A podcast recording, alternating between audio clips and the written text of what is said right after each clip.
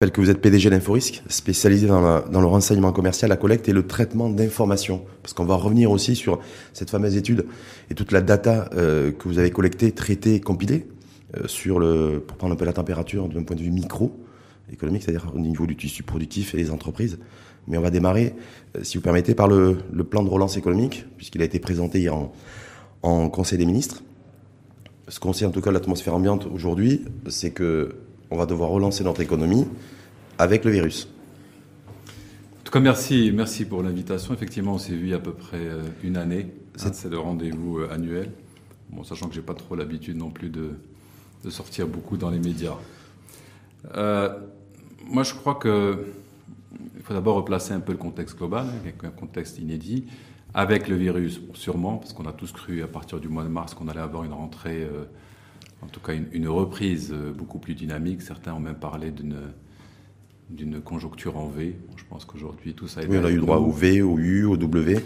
Maintenant, par rapport à, à, ce que je, en tout cas ce que je perçois, c'est que pour reprendre une une citation, euh, je pense qui avait été formulée par euh, Feu Sa Majesté Hassan II, dans les batailles de la vie, ce sont ni les plus rapides ni les plus intelligents qui arrivent, mais ceux qui n'abandonnent pas et ceux qui font preuve de, résilience. Donc je pense qu'aujourd'hui on, est dans, cette configuration-là aujourd'hui. Absolument. Je pense qu'on rentre dans une phase qui va être qui va être longue, pas uniquement à cause du virus et du fait qu'on va vivre avec le virus, mais aussi parce que cette crise euh, a révélé un certain nombre de, défaillances mmh. euh, qu'on ressentait tous, hein, plus ou moins, euh, même avant la crise. Et aujourd'hui, toutes ces défaillances sont, sont beaucoup plus visibles. Et donc, c'est l'occasion peut-être de remettre à plat un certain nombre de, sujets majeurs euh, de notre pays, que ce soit au niveau de, de la santé, euh, de l'éducation et bien évidemment euh, de la cartographie et de la résilience de nos, de nos entreprises et du modèle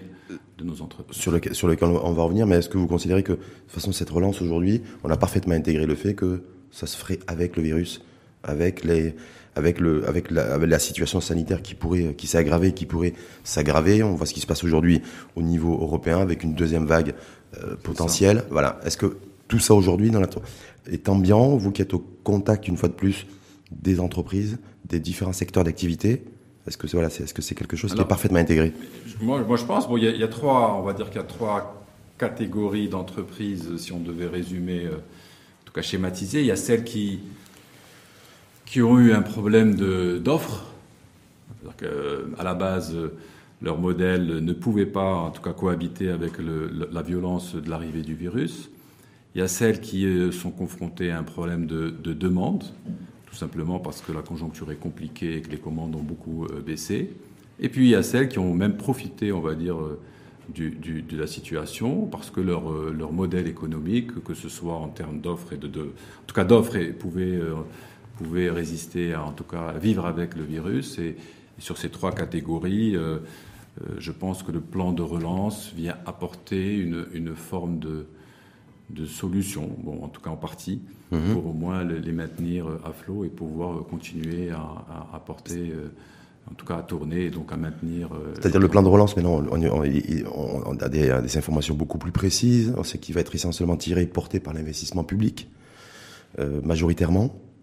Est-ce que ça, ça va permettre, selon vous, René Dayush, de répondre, en tout cas de, relancer euh, ces entreprises qui avaient à la fois un problème d'offre, euh, d'une part, ceux qui avaient un problème de demande et ceux qui avaient un problème d'offre et de demande Alors, la tendance le, lourde. Le plan de relance, il, repose. Euh, bon, déjà, il a déjà été initié. On va dire que le rôle de l'État pendant la crise a été central pour limiter, pour limiter la casse notamment sur les problématiques de trésorerie. Il y a eu, euh, dans un premier temps, euh, une enveloppe hein, qui est de l'ordre, je crois, de, de 40.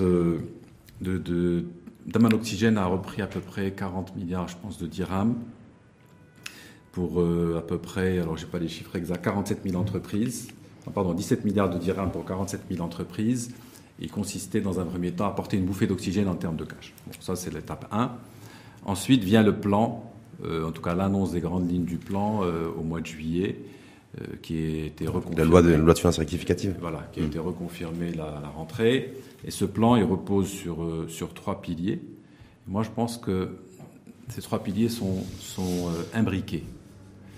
il y a un pilier économique, il y a un pilier social, et il y a un troisième pilier qui dit tout ça peut fonctionner si on travaille mieux et différemment. Pour m'expliquer, le pilier économique, c'est les fameux 120 euh, milliards. Mmh, qui a été annoncé fin juillet. Voilà. Dans les 120 milliards, vous avez une part en, dette, essentiellement en garantie de l'État, mmh. les fameux 75 milliards de dirhams, qui correspondent au plan euh, relance, donc relance TPE, d'Aman relance. 45 milliards en, fonds propres, en equity, mmh. euh, dans lesquels... ça, ça va être le fonds les fonds Mohamed pour l'investissement. Dans ce fonds, l'État apporte 15 et des, investisseurs euh, nationaux et internationaux apportent le complément. Donc ça, c'est le volet euh, économique. On va rentrer dans le détail parce que on pourrait un certain nombre sur les 75 milliards de dirhams mobilisés, euh, en tout cas dans le, sur, les, sur les 120, c'est les crédits garantis par l'État. C'est ça. On a vu qu'au niveau de d'Amen Relance, c'est à peu près 20 000 entreprises qui en ont bénéficié. Alors, ça, c'est assez intéressant. Pour, pour, 26 milliards de dirhams, est-ce que, est-ce que là, quelque part, on a vu que ça n'a pas forcément pris? Et que, voilà, c'est peut-être pour ça aussi qu'on a une, une rentrée, une reprise d'activité économique poussive. Et euh, ça, ça d'une part. Et deuxièmement, est-ce que, est-ce que, est-ce qu'il va y avoir un coup l'accélérateur et, euh, je veux dire, une, une, forme d'appétence euh, pour ce crédit garanti par l'État, pour pouvoir aussi renflouer les caisses, sa trésorerie et, et relancer un petit peu l'activité, parce que je pense que c'est tout l'enjeu. Alors, Là-dessus, on a fait une. C'est un des points. Notre étude reprend 4-5 points. Euh, je ne veux pas rentrer dans les détails de la méthodologie, quoique je pourrais le faire, parce que je pense que ça, apporte une approche quantitative. Mais sur la partie financement, on a d'abord pris euh, les critères d'éligibilité. Les critères d'éligibilité sont précis. Euh, L'État vous demande à ce que votre niveau de dette soit inférieur ou égal à peu près à 7 fois votre EBE. Votre? EBE, e, votre mhm. résultat d'exploitation. C'est-à-dire que vous n'êtes pas trop endetté. C'est-à-dire sur le résultat net. Résultat d'exploitation. D'exploitation. En gros. C'est-à-dire qu'on vous demande, en gros, vous êtes une entreprise qui n'est déjà pas trop endettée, parce que normalement, si on vous rajoute de la dette sur de la dette, à un moment, vous ne pouvez pas rembourser. Donc il y a un critère qui a été donné, qui est honnêtement relativement correct. Euh, en France, euh, le, ratio était de 5. Mhm. On vous demande à ce que votre niveau de dette soit inférieur ou égal à 5 fois le BE. Là, on a monté à 7. Et nous, dans nos traitements de données, on a euh, grosso modo sur ce critère, on a découvert qu'il y avait à peu près 95 000 entreprises éligibles. 95 000 entreprises éligibles, c'est-à-dire. Alors après, il faut rentrer dans le détail. sur un volume de de 250 000. 250 000. Donc un bon tiers, d'accord, euh, qui, est, qui, est éligible, ce qui est, ce qui est quand même euh, intéressant. Est-ce que ça veut dire que les deux autres tiers sont surendettés Alors on va en et sous-capitalisés on, va en parler, parce qu'il y a beaucoup de... Là-dessus, c'est un peu technique. Hmm. Alors sur ces 95 000, vous allez avoir une grosse part de TPE. Mhm. Vous allez avoir, alors j'ai les chiffres, c'est à peu près 85 000. Vous allez avoir 9 000 PME, critère donc TPE inférieur ou égal à 10 millions de dirhams de chiffre d'affaires, PME de 10 à 175 et grande entreprise au-dessus de 175. Donc vous allez avoir une grosse part de TPE, une part de PME, donc 84 000 à peu près TPE, 9-10 000 PME et 700 grandes entreprises. Après, nous, on a voulu faire passer un fil traditionnel. Ça, c'est notre valeur ajoutée. Le fil traditionnel dans le, dans le, dans le TAMI, c'est de dire quelles sont celles qui sont solvables. D'accord? En plus du critère dette inférieur ou égal à 7 fois le BE, quelles sont celles qui sont solvables? Parce qu'on a, des, on a des, des, ratios et des scores de solvabilité. Mhm. Et là, tout de suite, la TPE, on va dire, est fortement impactée. C'est-à-dire que le FIT ne fait pas passer tant que ça, il diminue à peu près de moitié. C'est-à-dire qu'on passe de 95 000 à 45 000 À peu près. Ouais. Voilà. Sur la PME, ça tient plus ou moins, et sur la grande entreprise aussi. Donc, grosso modo, dans l'ensemble, on arrive à peu près à, on passe de 95 000 à peu près à 50 000 entreprises éligibles. Suivez-moi parce que c'est important. Oui, non, c'est important. Sur ces 50 000, vous en avez à peu près aujourd'hui 15 000 qui en ont bénéficié. Qui ont bénéficié de Du crédit. Du crédit d'amène relance. À date aujourd'hui. Ouais. Pour 20 et quelques milliards. Ouais. Vous faites x3. 15 x 3, ça fait 45, 50. Vous faites 22 x 3, ça fait 75. Ouais. C'est vraiment une démonstration des 75 tels qu'ils ont été aujourd'hui annoncés dans le plan de relance. Le plan de relance, alors je ne sais pas si le raisonnement est, non, mais c'est, intéressant. il, est, bien fait. Il, est parti, je pense, d'un nombre d'entreprises éligibles. Bon, certaines vont rester sur le carreau, c'est sûr. Il est parti de critères rationnels de solvabilité. Et je pense Et d'endettement. On est, on est dans un, dans un. Le problème maintenant, c'est l'accélération du rythme. Non, mais- Effectivement, comme vous l'avez très bien dit, uniquement un tiers Ouais. de ce potentiel a été adressé. Reste les deux tiers. Est-ce que ça veut dire aussi, sans être en, essayant de faire une, une lecture extrêmement dynamique, Khaled Ayouch, que l'État et les 75 milliards de dirhams, au travers des 75 milliards de, de dirhams de crédit garantis par l'État, ne s'est intéressé qu'aux entreprises qui se portaient bien? Et que fondamentalement oui, oui, ne s'est pas intéressé prioritairement aux entreprises bah, qui étaient, ça, réelles- ça, qui étaient je- je en difficulté, surendettées, sous-capitalisées. Bon, je rappelle Oui. que le filtre, le filtre, ça reste les banques. Oui. Et que le réseau de distribution, c'est les banques. Et les banques ont pour réflexe de ne prêter essentiellement qu'à celles qui ont un certain nombre de critères Est-ce que c'est pas, solvabilité. est-ce que, est-ce que ça a du sens? Est-ce que ça a tout son sens en pleine pandémie, un, un confinement, un arrêt de production et un arrêt de consommation? Pendant plus près près de trois mois, une reprise d'activité mi-juin, des confinements difficiles, des entreprises en forte difficulté en matière de trésor, euh, essentiellement, et d'avoir les pouvoirs publics et l'État qui ne et les banques qui ne s'intéressent euh, qu'aux entreprises, j'ai envie de dire, qui se pas trop endettées et solvables. C'est une Une- question. C'est une question qui, qui, qui presque une question euh, philosophique. Là, j'ai toujours du mal. Moi, je.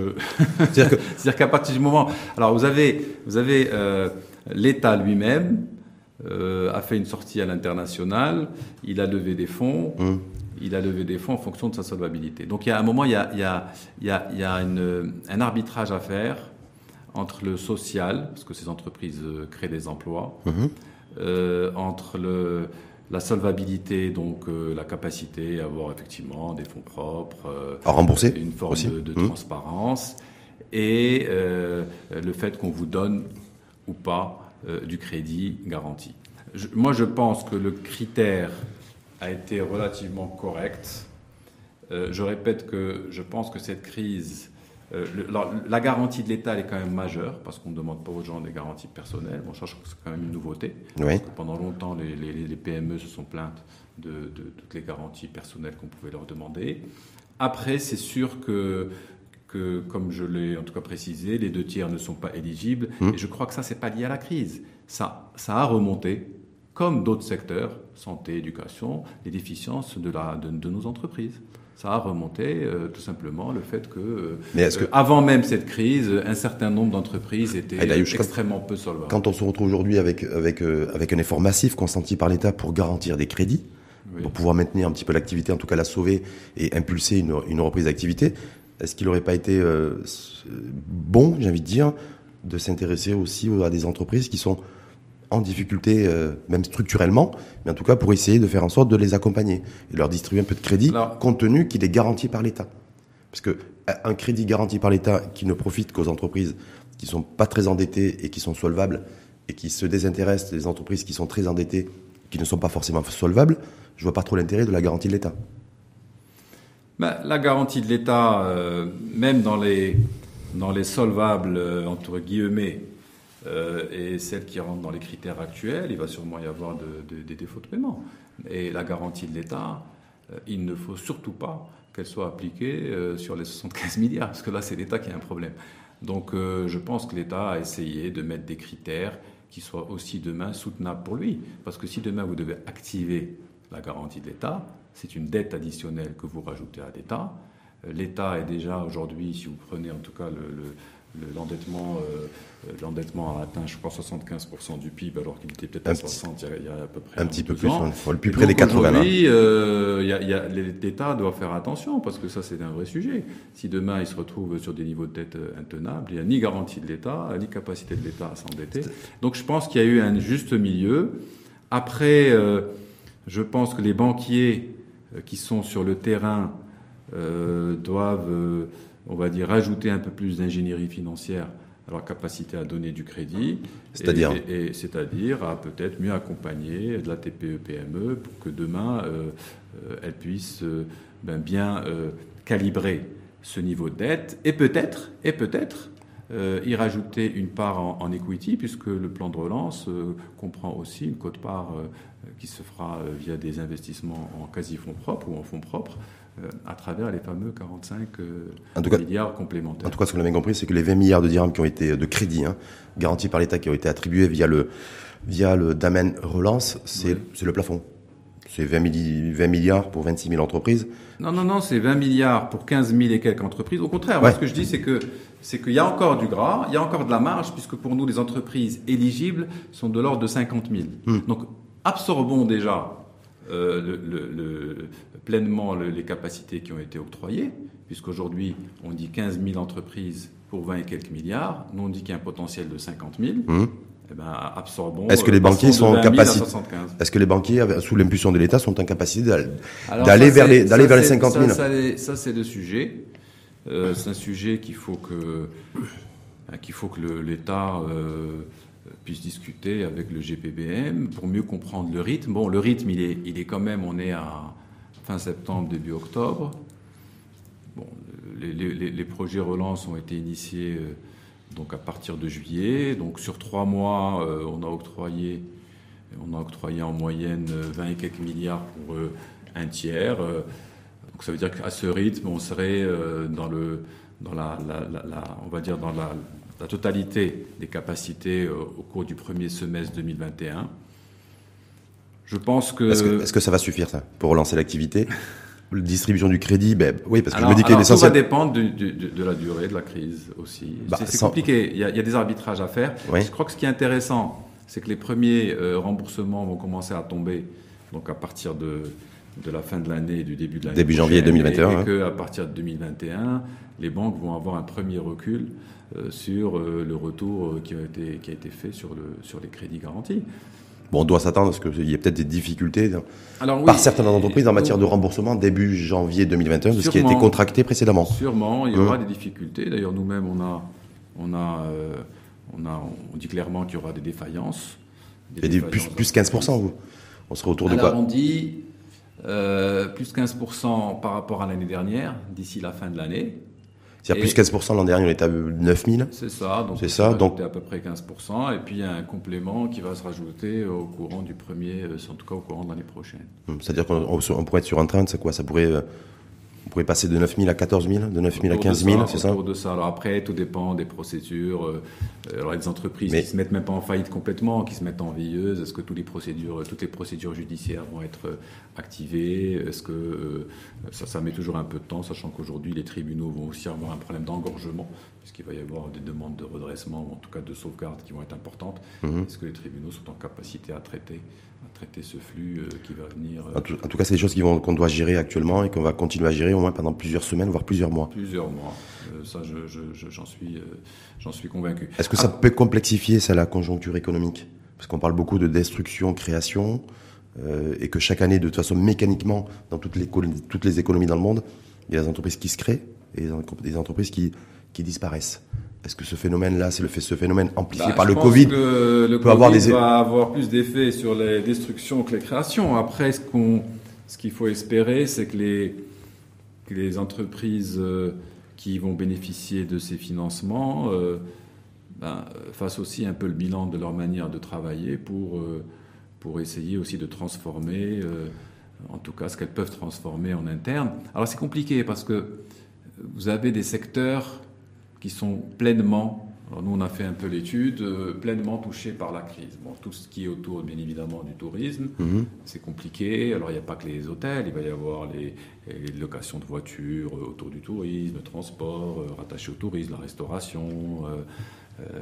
Et, et, ces secteurs-là, tant que, en tout cas, les mesures les mesures qui ont été qui découlent de la crise sont présentes, ça sera toujours difficile. Et là, euh, bah, quand on fait du tourisme, on ne peut pas non plus se transformer tant qu'on n'a pas de touristes. Donc là, là je suis, euh, honnêtement, j'ai pas trop de, j'ai pas trop de visibilité. Ce que ce que pour, pour le tourisme, c'est compliqué, effectivement, parce que c'est un secteur qui est, euh, qui est amputé, pleinement touché par le par le virus et, qui, est, et qui est toujours par terme. Les crédits qui ont été contractés par ces entreprises à ce jour, hein, on est le 14 octobre, tout ce qui a été octroyé par les banques avec le cachet garantie État. Euh, cet argent, il est allé où, globalement? Il est essentiellement allé dans de la PME, sur euh, de la distribution, du commerce, euh, avec maintenant des compléments qui viennent sur de la promotion immobilière. Mais je pense que le tourisme, ce qui va sauver un peu ce secteur, c'est plus les, plans de chômage partiel. Parce que derrière, eux, ils ont clairement un problème de demande. C'est-à-dire, clairement une indemnité Covid, c'est faut C'est ça en fait. tenir- Il faut tenir C'est ce qui- en attendant de faire redémarrer. Ce qu'on a aussi remarqué alors dans, nos, dans nos traitements, c'est que malheureusement, et ça c'est partout, euh, plus vous êtes petit, plus vous souffrez. Hmm. La TPE, bon ben, elle souffre plus que la PME et qui souffre plus que la grande entreprise, que ce soit sur des baisses de chiffre d'affaires que sur euh, des problèmes de délai de paiement. Hein, ça, c'est déjà Mhm. Il y a un allongement de 60 jours, c'est ça euh, alors, sur, a- les- sur la deux- période Il y a deux sujets. Il y a le problème de, donc de baisse de chiffres, donc de baisse d'activité. En moyenne, les TPE ont vu des baisses de 40%. En tout cas, c'est comme ça qu'on voit l'atterrissage de fin d'année. Une PME autour de 30, une grande entreprise autour de 25. Donc, on parle à peu près euh, en sigma euh, de baisse de près de 400 et quelques milliards de chiffre d'affaires, hors banque et établissements publics. 400 Oui, oui, 400, 400 et quelques. Ça, c'est le hasard ou coïncidence, c'est le montant du crédit euh, délai de paiement inter-entreprise. Euh, oui, alors on n'a pas, fait exprès, mais Ouais, déjà ça, c'est la baisse de chiffre d'affaires. Ouais. Donc là, D'accord. vous baissez votre chiffre. Alors qui dit baisse de chiffre d'affaires? Vous avez deux manières de réagir. Vous baissez vos charges, Hum. euh, vous avez un peu de chômage partiel, et bien évidemment, euh, vous euh, rajoutez peut-être du daman de relance pour pouvoir tenir. Et plus vous êtes petit, et puis bien évidemment, vous rallongez vos délais de paiement. Hein, parce que baisse de chiffres, Non, mais- moins de cash.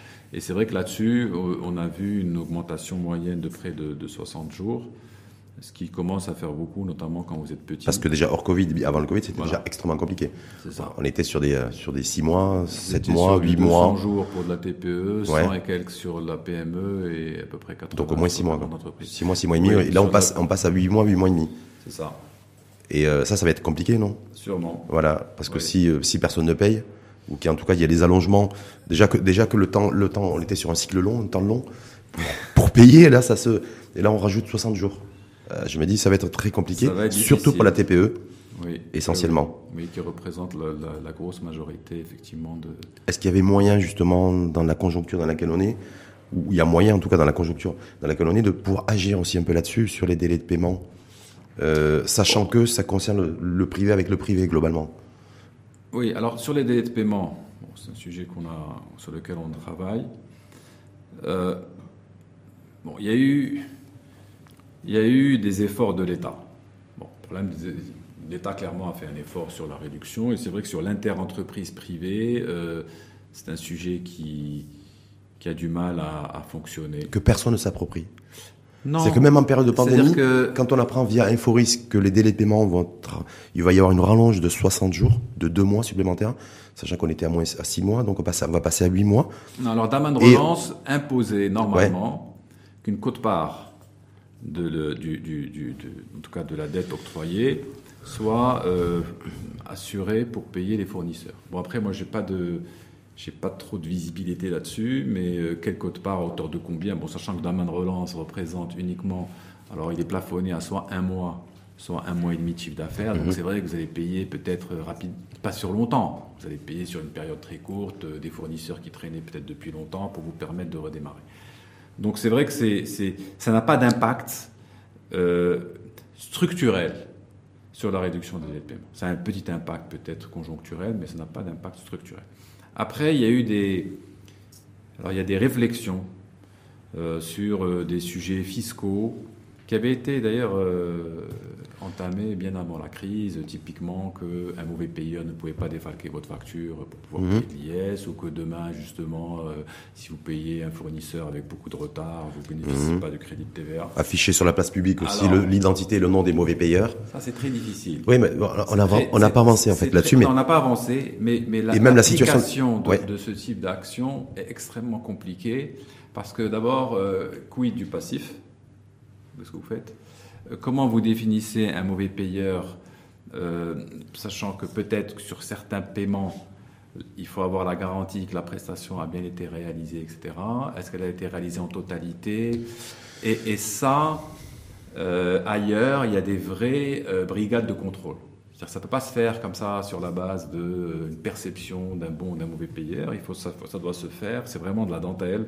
Il faut aller dans le détail. Il faut regarder les comptabilités, regarder effectivement euh, le détail de, de- de- voilà, de- du compte fournisseur, voir à quel moment euh, la prestation a été réalisée, à quel moment la facture a été émise. savez, Je a- pense que ce niveau de détail est compliqué compte tenu de la masse, mais il faut commencer par quelque chose. en tout cas, en tout cas aujourd'hui, en pleine pandémie, en pleine relance d'activité économique, euh, avec, avec ce plan de Roland d'ailleurs sur lequel on va revenir, on n'en parle toujours pas.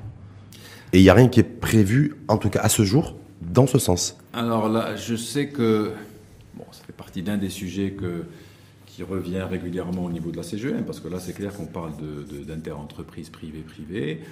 Bon, on a un certain nombre d'échanges avec eux, mais c'est vrai qu'aujourd'hui, euh, en face, les pouvoirs publics euh, bah, sont dans des urgences qui sont devenues nouvelles et, Mhm. et c'est- un sujet euh, au même titre que le dialogue social, que les aspects fiscaux. Sauf euh, que ouais, mais quand on, quand on traîne plus de compétitivité, 400 milliards de, de dirhams, je vois pas On comment. est- on est bien d'accord. Voilà, je, vois- pense que ça va être compliqué. On revient juste sur ce qui a été présenté devant le souverain hier en Conseil des ministres sur le plan de relance, Mhm. essentiellement centré euh, sur la commande publique. Surpris, pas surpris? Bon, moi, moi j'aime. Je, je, je pense que c'est important d'associer au, au plan de relance pas uniquement un aspect économique. Il y a un aspect euh, social qui est, qui est quand même majeur, Mhm. euh, qui est celui de, de la généralisation de l'amour. Oui. Euh, Couverture sanitaire, les nouveaux entrants au niveau des allocations familiales et voilà. système de pension de retraite également, qu'il va falloir financer. Et puis. euh, Qu'il va falloir financer. Qu'il va falloir financer. Mm. On, va, on va- on va en parler. Et puis il y a surtout euh, un, autre, un autre pan qui est majeur dans ce plan de relance, c'est euh, la gouvernance. En gros, euh, on dit, on donne des moyens, on sécurise à travers des filets sociaux, euh, en tout cas on essaye de sécuriser la population, parce que les filets sociaux vont devenir encore plus importants compte tenu du contexte. Et puis autour de tout ça, on doit exécuter rapidement, de manière efficiente et euh, dans euh, donc une gouvernance renouvelée.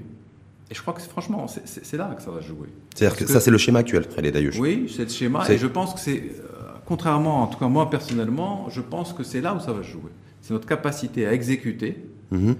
euh, de manière efficiente et dans la rapidité.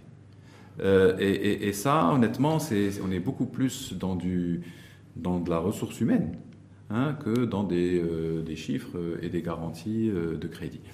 Et, et- c'est là où, euh, aujourd'hui, je pense que nous sommes euh, attendus parce que euh, une relance économique, c'est bien, mais derrière euh, des citoyens euh, qui ne trouvent pas euh, des services de base, euh, qui ont du mal aujourd'hui, euh, on a tous vu les déficiences du système euh, et des infrastructures sanitaires, qui euh, ont une rentrée scolaire compliquée Euh, et qui demain en plus n'ont pas de filets sociaux ni de garantie, euh, je pense que l'enjeu il est euh, extrêmement important parce que sauver les entreprises c'est bien, Mhm.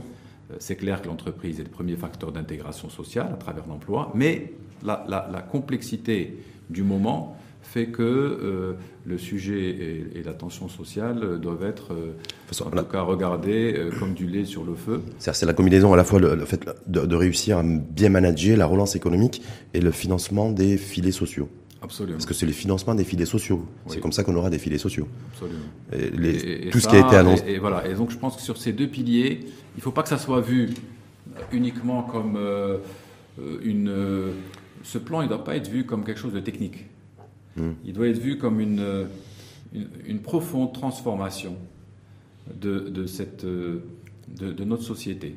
Euh, C'est une transformation qui ne doit pas uniquement être vue à travers du financement, du crédit pour refaire la même chose. Ça doit être vu aussi comme une capacité demain à assurer à une population aussi des services minimums hein, qui puissent leur, leur garantir à la fois un niveau de vie décent, hein, je parle vraiment de ça, et derrière une visibilité euh, Est-ce que, le- sur leur est-ce que notre niveau de PIB en pleine récession économique et notre budget général de l'État, qui risque d'être en baisse par rapport à celui de l'an dernier, euh, compte tenu qu'il va y avoir moins de recettes fiscales essentiellement, même s'ils ont essayé de réduire un peu le- et de tasser, de plafonner l'investissement public, va permettre sur, les, euh, sur 2021 et 2022 de financer tout cet état social et euh, tout ce qui a été annoncé, vous avez fait référence tout à l'heure, l'extension et la généralisation de l'AMO, mais surtout de la couverture sanitaire pour 22 millions de personnes. Les allocations familiales, c'est 7 millions de personnes. Et les, et les pensions, et les pensions de retraite pour ceux qui n'en ont pas. Euh, je me dis, euh, voilà, est-ce que notre PIB, récession, euh, Moi, je- situation économique euh, Ouais. compliquée avec un horizon sanitaire Covid euh, qui, euh, qui met en panique le monde entier, y compris, y compris nous, est-ce que ça aussi, ça sera l'enjeu? C'est-à-dire bien manager, efficacité, transparence, transparence au niveau du management. On est bien d'accord là-dessus, c'est-à-dire on appelle ça la gouvernance. Mais en même temps, c'est créer de la richesse, c'est-à-dire un Maroc plus riche, pour financer les Marocains qui le sont moins Alors, il sera sûrement pas plus riche euh, à la fin de l'année, puisque tous les chiffres montrent que qu'on est plutôt dans une phase de récession. Je crois qu'on est à moins 7, moins 7 selon le FMI. Et puis si c'est quelque par la Banque centrale et, on révise, régulièrement à la Donc c'est moins 70, moins 80 milliards de dirhams en moins de chiffre d'affaires pour le pays à la fin de l'année. Il faut travailler mieux avec euh, des moyens limités.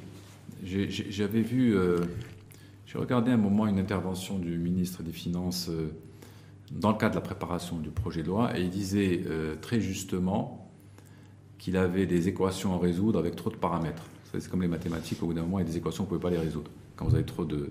De, de, paramètres, et puis là, surtout d'inconnus. Donc, il y, a, il y, a, des arbitrages. Mhm.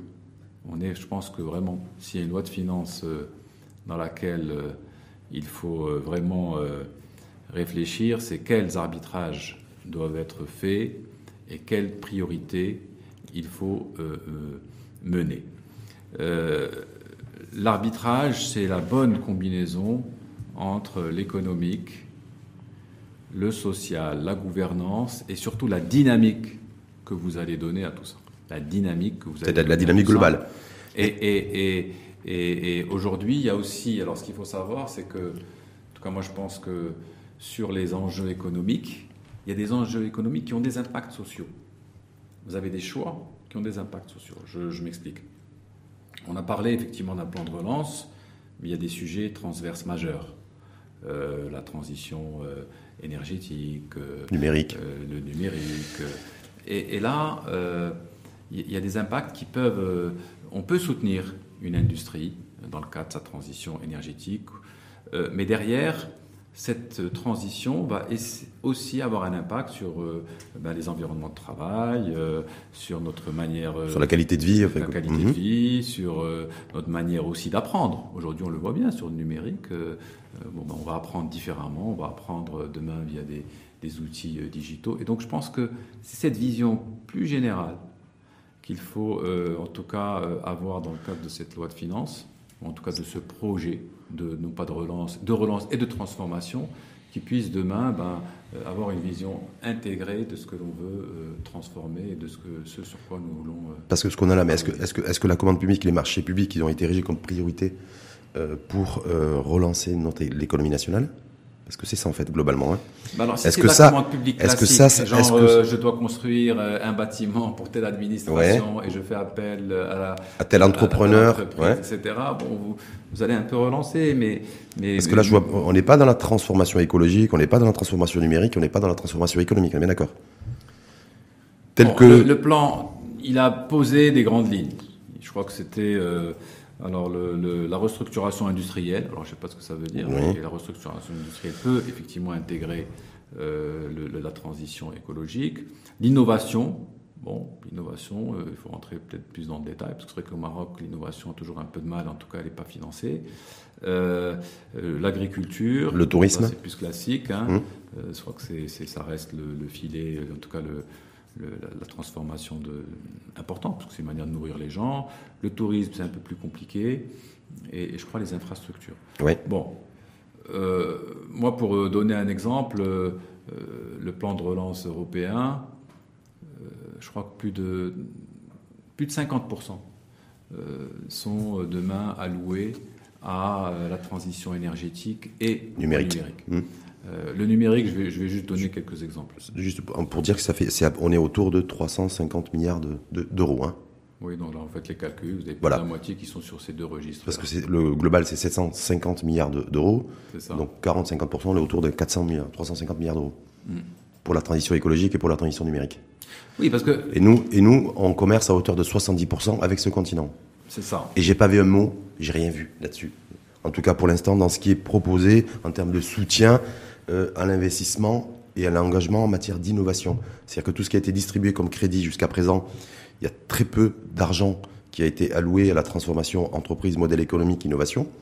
Je me dis l'Europe est en train de s'armer et de, et de soutenir massivement les entreprises du secteur privé qui sont engagées dans cette transition écologique, euh, l'économie et l'industrie décarbonée, la transition numérique. Et nous, on fait quoi? Est-ce qu'on est en train de regarder ce qui se passe? Bon, je, je, bon, je pense pas qu'on regarde ce qui se passe. Il y a des gens intelligents au gouvernement et qui ah, sont conscients de ces, ces, ces, sujets. Maintenant, on, on sauve, on sauve en priorité. Je pense que c'est un peu le C'est l'urgence en fait. Voilà, on gère l'urgence. Les transformations sont toujours compliquées à mettre en place. Euh, mais, mais, ce que je pense que là, les, les, entreprises sont conscientes, typiquement sur la transition énergétique. Demain, euh, on parle de réindustrialisation. Euh, D'abord, le marché marocain est un marché petit. Et donc, si vous voulez euh, demain avoir effectivement une porte d'entrée sur l'Europe, et de toute façon, c'est un peu le, c'est un peu aussi dans, dans l'air du temps. C'est toutes ces questions de relocalisation, euh, de diversification des sources d'approvisionnement par l'Europe, notamment par rapport à la dépendance qu'il y a pu y avoir vis-à-vis de l'Asie, mmh. et, et, les impacts qu'ont pu connaître ces pays, notamment en termes d'approvisionnement. Oui, donc l'idée de, de, la diversification des sources d'approvisionnement fait que le Maroc a une carte à jouer. Et cette carte, pour moi, elle va se faire, elle peut se faire à deux niveaux. D'abord, celles qui sont déjà aujourd'hui dans cette optique puisqu'il y, y, a des industries hein, d'automobiles, etc., qui sont déjà aujourd'hui dans des, dans, des, dans, des, dans des, relocalisations proches de l'Europe, qui ont déjà initié tous ces mmh, sujets. La mais voiture, des secteurs aussi. La voiture électrique, la voiture mmh. autonome, etc. Et donc, de fait, l'industrie imposée par ces donneurs d'ordre fera que vous devez être dans des normes euh, de, de, de, des normes qui respectent les conditions. Mais, mais ça, nous, ça passera par des entreprises étrangères délocalisées au Maroc, ou ça passera par les entreprises marocaines qui commercent d'égal à égal avec l'Europe? Ah bah oui, parce que ça, si on doit la, rester dans un la, structurellement grande, dans la sous-traitance, c'est la grande question. Ouais. Euh, il faut être opportuniste. Euh, moi, je suis pas pour. Euh, je suis pour. Euh, c'est le grand mot à la mode, la préférence nationale. Euh, encore faut-il avoir les moyens de la mener.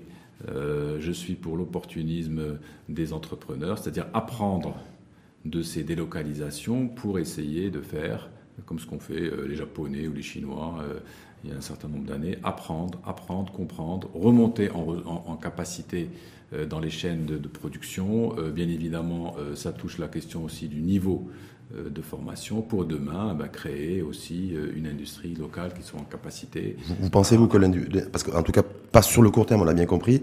Non, c'est le... pas des questions de court terme. Voilà, ça, non, mais sur le court terme, le plan de relance et la commande publique, les marchés publics, essayer de faire en sorte de relancer la machine. Mais en tout cas, sur, si on change de temporalité, quand on va sur le moyen terme et sur le long terme, est-ce que vous considérez qu'on a une carte à jouer au niveau de la réindustrialisation? Parce que c'est le on est riche sans priorité, on est en train de chatouiller les. C'est, alors, c'est, une question. Euh, je pense que le, le, la crise donne des opportunités. Après, il faut savoir que l'industrialisation, l'industrie elle-même est en train de changer au travers du numérique. Vous pouvez avoir aujourd'hui euh, des chaînes de production euh, qui peuvent se faire en partie dans certains pays, d'autres sur d'autres zones, et en partie grâce au numérique. Ça veut dire que vous avez un chaînage de production. Quand on dit numérique, effectivement, c'est pas la petite start-up qui est en train non, de. Non, non, de on parle de robotique, on parle. Voilà, on voit la montée en charge de la, la robotique, robotique aujourd'hui. Ouais. Le, le, le, gain qu'on a toujours mis en avant, à savoir un gain de, de coût salarial moins cher, il sera plus. Ça sera plus un argument à moyen et long terme parce que tout simplement les chaînes vont travailler beaucoup plus avec des outils. Euh, C'est-à-dire quoi? Ça veut dire C'est intéressant ce que tu as feront que il faut monter en capacité, monter en qualité, mmh.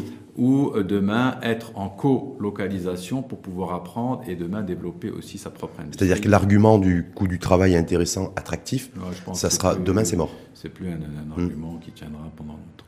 Euh, parce que tout simplement euh, la transformation, on va dire, des chaînes de production, l'impact demain du numérique euh, feront que euh, ce n'est plus l'argument phare. Euh, on vendra plus euh, du joueur ou de l'heure ou de, de, la tomate, on va devoir vendre de, de la valeur ajoutée. Sur le numérique, en plus, vous avez un impact aussi social, puisque demain, on parle de la santé, à la santé, vous pouvez demain combler des déserts médicaux euh, en faisant euh, faire des interventions à distance. Mmh, c'est le fameux e-santé, et puis euh, voilà. Et donc c'est la consultation à distance. Donc voilà, on est sur un sujet qui est quand même central puisqu'on parle aussi de la santé et d'éducation. Ces deux fameux, on va dire, secteurs qui font que on construit le Maroc de demain. Donc pour revenir à la loi de finances, oui. on est parti très loin. Dans non, mais c'est intéressant parce qu'on est sur la temporalité en fait. Il y a, deux, sur le... voilà, il y a du court terme, on ouais. sauve. Est-ce qu'on a donné une vision long terme piloté par une forme de leadership, bon, c'est une vraie question, et une bonne gouvernance, euh, sur des sujets majeurs euh, qui font que demain, bah, le citoyen marocain, le citoyen anonyme mmh. marocain, est traité avec euh, décence et avec les services de base dont il a besoin. Pour revenir et remettre à l'équation une partie des résultats de l'étude euh, InfoRisque, mmh. parce que j'essaie de relever en tout cas les choses essentielles, parce que c'est très fourni, c'est très riche en, en, informations, sur le ressenti, non pas le moral des entrepreneurs, mais sur le ressenti du chef d'entreprise à l'égard du financement des cotisations sociales, à l'égard de l'IR, c'est-à-dire la pression fiscale. Euh, Est-ce qu'il est en capacité et prêt aujourd'hui, vu ce qui remonte, à, euh, financer cet état social sur lequel on se, dirige, compte tenu que chacun demande, dénonce la pression fiscale trop élevée sur les, sur les salaires et sur les revenus. Et aujourd'hui, au mois, de, au mois de, enfin, depuis fin septembre, en tout cas début octobre, tout le monde demande à ce que les, euh, un report des cotisations sociales, un mmh. report des cotisations patronales. C'est-à-dire que les entrepreneurs aujourd'hui ne veulent plus payer d'impôts indirect. ça, c'est pas normal. C'est ce qui ressort de votre étude, en tout cas. Il faut... Non, alors ça, c'est ce que disent les gens. C'est pas l'étude. Ça, on a, on, a, fait des remontées de terrain. Euh, on, a, combiné des traitements et des remontées de terrain. Et ça, c'est vrai que c'est des, revendications qui reviennent en permanence. Alors, il faut se remettre dans le contexte. Euh, le contexte, il dit, euh, il dit, on a un plan de relance, on a un budget. Le budget, il est fait, comme tout budget, hein, au niveau de notre, notre propre famille, il est fait de recettes et il est fait de dépenses. Bon. Les dépenses, malheureusement, on les connaît toujours. C'est des dépenses de fonctionnement, je pense que l'État n'a pas une marge de manœuvre énorme, quoi qu'ils disent, il faut mettre des plans d'austérité, on va diminuer le nombre de voitures, tout ça, c'est rien du tout. Hmm. Je veux dire, il y a une masse salariale. Le nombre, d'études aussi, de consulting. Euh, bon, hmm. très bien, hmm. mais tout ça ne va pas chercher des dizaines de milliards de dirhams, la masse salariale qui augmente, il y a eu quand même un dialogue social qui fait que cette masse salariale va augmenter. Qui a coûté 14 milliards de dirhams supplémentaires. Vous avez les chiffres mieux 14 milliards de dirhams en plus. Budget de, vous avez un service de la dette qui va augmenter. On va pas, et vous avez une marge de manœuvre sur euh, le budget d'investissement qui va toucher cette fameuse commande publique dont j'ai posé la question trois fois à laquelle je n'ai pas répondu, mais qui est quand même et à laquelle il va, il va à laquelle je vais répondre. Non, non, je suis en train de répondre. Oui, oui, je sais Donc je dis parce que je voulais quand même lier ça au budget et je l'avais au fond de, au fond de mon esprit. Donc la, la commande publique, c'est une manière de, euh, de créer cette fameuse euh, effectivement euh, demande que les entreprises attendent, puisque même pour celles qui ont une offre qui existe, il faut derrière des commandes pour faire tourner, on va dire, la machine et, générer du résultat. Mais je ne crois pas, je ne vois pas dans cette commande, pour l'instant, des choses révolutionnaires. On est dans du classique, tel qu'on peut le reprendre, et, et, non seulement du classique, mais surtout des contraintes des contraintes liées au budget. Pourquoi? Parce qu'en face, bah, les recettes. Et les recettes, moi personnellement, euh, je suis, euh, j'admire, en tout cas j'aimerais avoir plus de détails sur les recettes. On sait que le Maroc n'a pas un milliard de manières d'avoir des recettes, et des impôts directs, des impôts indirects, un mhm. peu de privatisation. Et sur les impôts directs, vous avez quoi? Trois grandes composantes que sont l'IS, euh, l'IR et la TVA. Alors sur l'IS, clairement, il va y avoir une baisse. Hein, je pense que c'est tellement... Les, quand on dit qu'il y a à peu près 400 et quelques milliards de dirhams de chiffre d'affaires qui vont baisser, bon ben, de fait, euh, vous avez beau réduire vos charges, vous n'arriverez pas à des niveaux de résultats peut-être que ceux que vous aviez. On annonce, on vous voyez même les banques aujourd'hui qui passent des provisions. Euh, donc tout ce secteur qui était un contributeur important, d'accord, de l'IS et, et en tout cas va contribuer dans une moindre mesure. Et puis vous avez euh, l'IR, l'IR aussi, ben, compte tenu, euh, euh, en tout cas pour les, les gens déclarés, gens qui sont relativement déjà faibles, l'IR va baisser parce qu'il y a tout simplement une contraction et que certains vont être même C'est-à-dire, faites référence aux 700 000 emplois détruits et aux millions qu'annonce le HCP. donc il reste la TVA. La TVA, c'est de la consommation. Baisse de la consommation. Dans un secteur où les gens sont un peu dans une ambiance anxiogène. Donc donc il y a, quand même, il y a quand même une, une... Direction générale des impôts annonce en tout cas a priori, hein, avec le projet de loi, dans la perspective du projet de loi de finances 2021, dans la préparation, ça a été annoncé il y a deux semaines, je pense. Moins 20 milliards. Entre moins 25 et moins 30. Bon, ben nous, de recettes fiscales en moins. déjà sur l'IS à peu près à moins 15. Alors, après... moins, 15, moins 15 sur 50. Oui. Euh, sur, C'est-à-dire qu'on on sera à 35. Autour de ça, on hum. dit qu'en moyenne, ça peut être ça. Après, en tout cas, on est en baisse. Donc vous avez une équation compliquée. Vous financez plus avec moins euh, et surtout euh, et avec un niveau de dette qu'il faut surveiller. Parce que tout de suite, euh, si vous ne le surveillez pas, votre solvabilité en tant qu'État, d'accord, euh, peut-être en tout cas euh, remise en question. Et typiquement, il y a eu l'annonce de S&P qui était déjà c'est-à-dire une pause, oui, avec les négatives. Bébé moins. Et donc le, coût de la le coût de la recette, de la ressource demain de la dette risque d'augmenter. Donc c'est, une situation inédite dans laquelle il faut faire attention. Et, et c'est là où la gouvernance la gouvernance joue un rôle essentiel. Pour, pour continuer sur mon, raisonnement, euh, on, est dans ces situations aussi parce que, alors dans les, dans les, d'ailleurs ça a été repris dans les assises de la fiscalité, il y a toujours ce problème d'élargissement. De l'assiette. De l'assiette fiscale, il y a toutes les problématiques aussi de, d'informel euh, qu'il, faut, qu'il faut réintégrer dans le formel. Et moi je pense que j'ai pas eu la réponse à ça. Je me demande si cette, généralisation de l'AMO, on parle quand même de 22 millions, 22 millions de, personnes, c'est une occasion, mais inespérée, pour donner des incentives et réintégrer de l'informel dans du formel. Extrêmement C'est-à-dire ceux qui voudront bénéficier, en tout cas qui vont bénéficier de l'AMO, on va leur dire voilà. on leur dit. Bah, rentrez dans ce cadre-là maintenant. Rentrez dans ce cadre. Autrement, vous ne serez pas éligible. Je ne sais pas. Je, sais pas. mais mettre une règle mhm. qui fait que, bah, écoutez, oui, on vous intègre dans un système pour demain vous protéger, mais en contrepartie, bah, on vous demande peut-être à petite échelle de réintégrer un, circuit qui fait que demain, vous irez demain contribuer à une certaine hauteur au niveau de l'IR ou peut-être demain. Mais quelque chose de symbolique, parce que c'est le sigma des ruisseaux qui font les rivières et les rivières qui font les fleuves.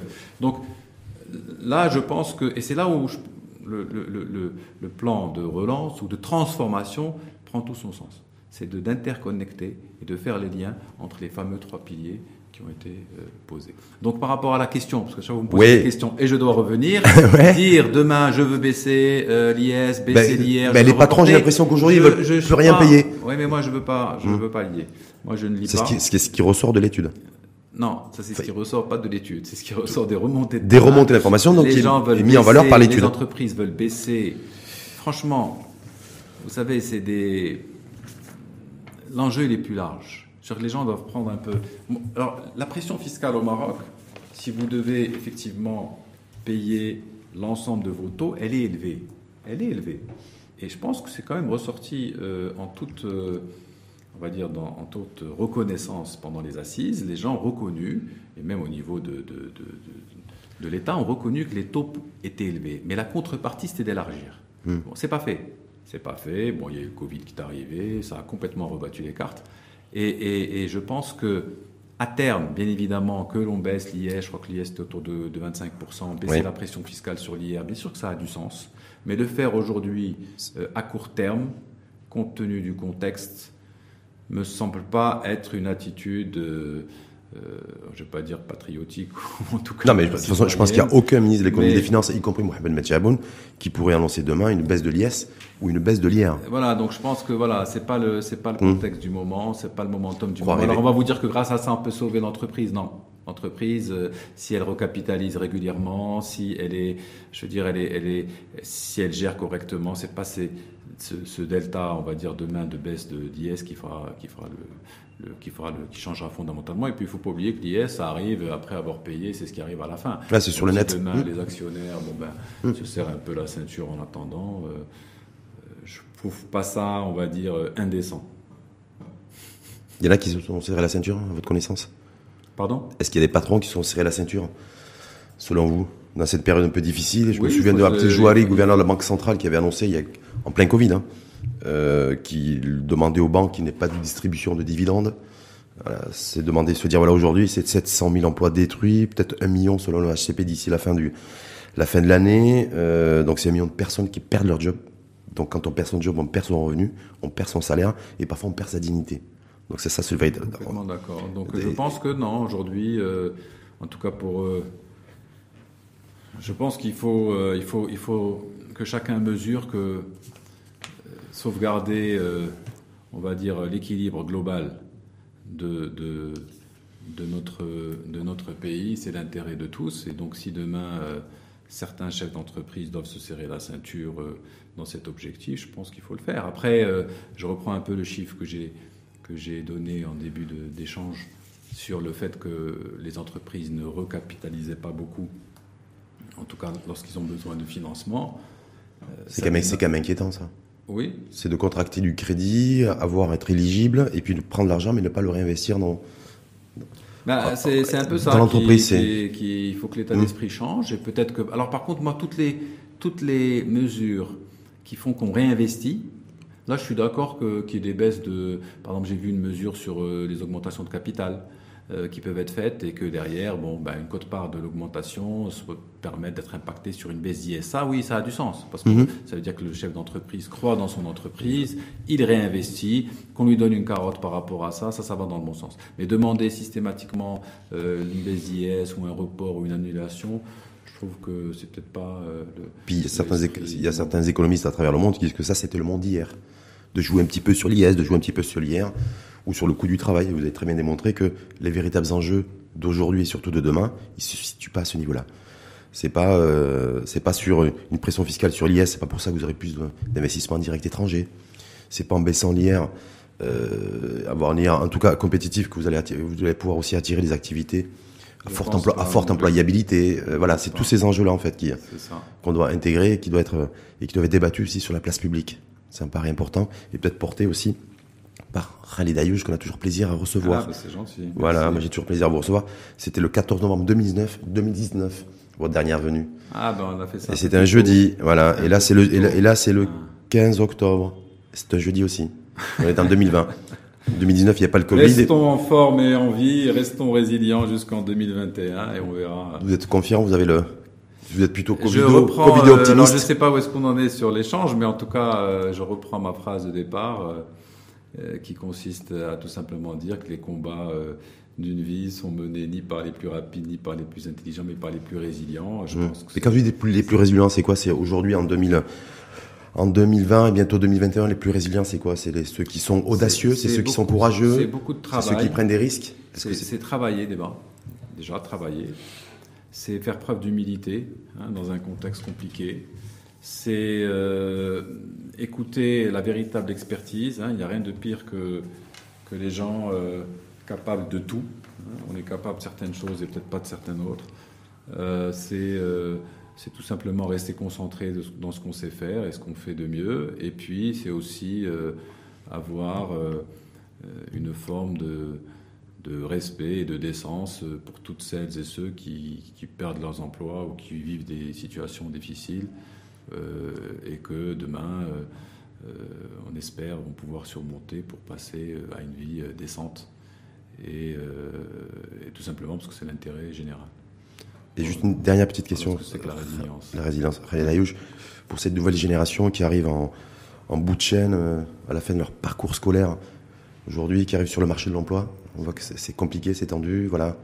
Vous qui êtes chef d'entreprise, qui êtes père de famille, qui est au contact euh, voilà, de, beaucoup d'un certain nombre d'entrepreneurs.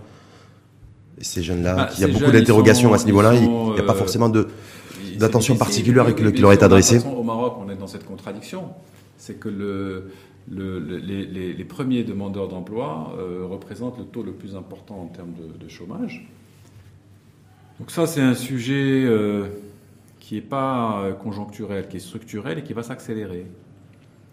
Alors c'est vrai qu'il n'y a rien de pire qu'un jeune qui a cru un moment dans un avenir, euh, qui a en tout cas fait les efforts qu'il fallait pour étudier, et de se retrouver dans une, devant un mur ou dans une impasse. Mmh.